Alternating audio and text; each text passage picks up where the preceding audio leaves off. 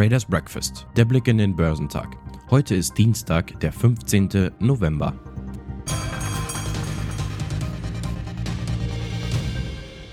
An der Wall Street haben die Anleger zu Wochenbeginn Gewinne mitgenommen. Gestützt werden die Märkte aber weiterhin von der Aussicht auf ein langsameres Tempo der Zinserhöhung durch die US-Notenbank. Die Aktien im asiatisch-pazifischen Raum sind am Dienstag nach dem Treffen zwischen Staatspräsident Xi Jinping und US-Präsident Joe Biden überwiegend gestiegen.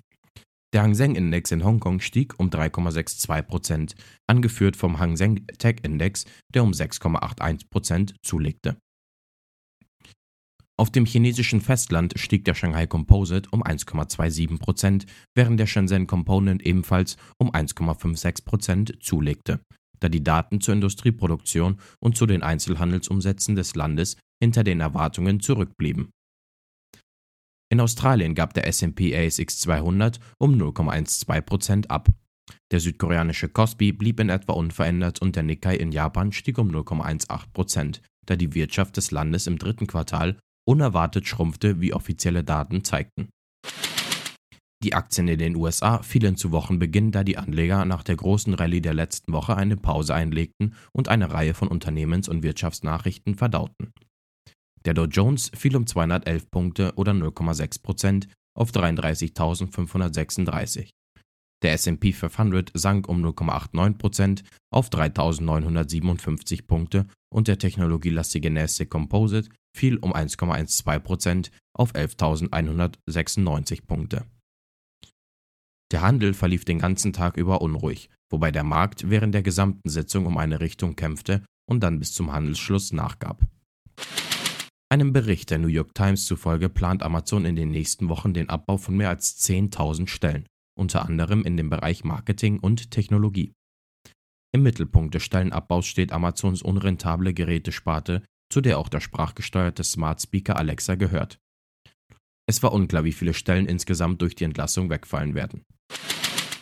Google zahlt in den USA 392 Millionen Dollar an 40 Bundesstaaten, um einen Streit über die Standortbestimmung von Nutzern beizulegen. Mehrere Bundesstaaten hatten dem Suchmaschinenbetreiber vorgeworfen, unerlaubterweise die Standorte seiner Nutzer überwacht zu haben. Das Verfahren ging auf einen Bericht der US-Nachrichtenagentur AP aus dem Jahr 2018 zurück. Demnach sammelte Google Standortdaten von Nutzern selbst dann, wenn diese eine Geolokalisierung auf ihrem Smartphone abgelehnt hatten. Top-Performer am Dow Jones waren Merck, Johnson Johnson und Visa. Im S&P 500 überzeugten CF Industries, Moderna und Etsy am meisten. Im technologielastigen NASDAQ 100 legten Moderna, JD.com und Biogen die beste Performance hin. Auch am Wochenstart behauptete sich der DAX auf hohem Niveau und rückte am Ende des Tages 0,62% vor auf 14.313 Punkte. In der Spitze war der deutsche Leitindex gestern schon auf bis zu 14.431 Zähler gestiegen. Konnte das hohe Niveau aber nicht ganz behaupten.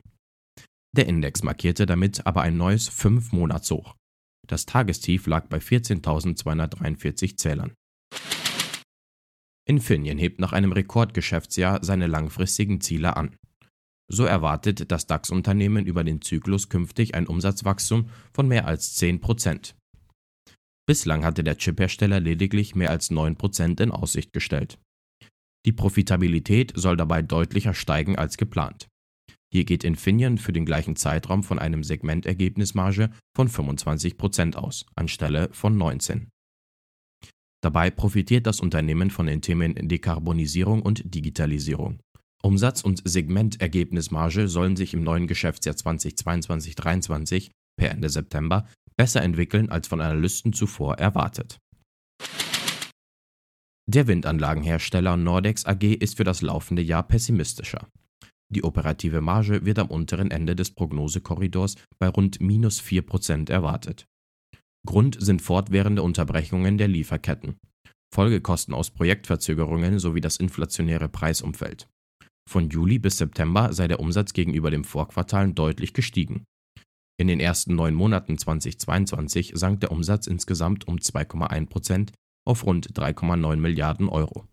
Das Ergebnis vor Zinsen, Steuern und Abschreibungen war mit minus 200 Millionen Euro klar negativ. Vor einem Jahr war noch ein operatives Ergebnis von 101 Millionen Euro angefallen. Top-Performer am DAX waren Infineon, Merck und Zalando.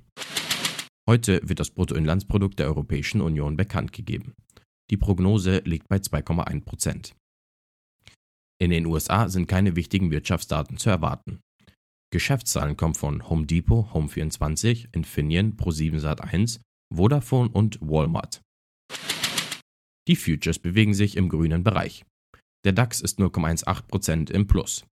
Der Dow Jones ist 0,44% im Plus und der SP 500 ist 0,56% im Plus. Der technologielastige Nasdaq ist 0,82% im Plus.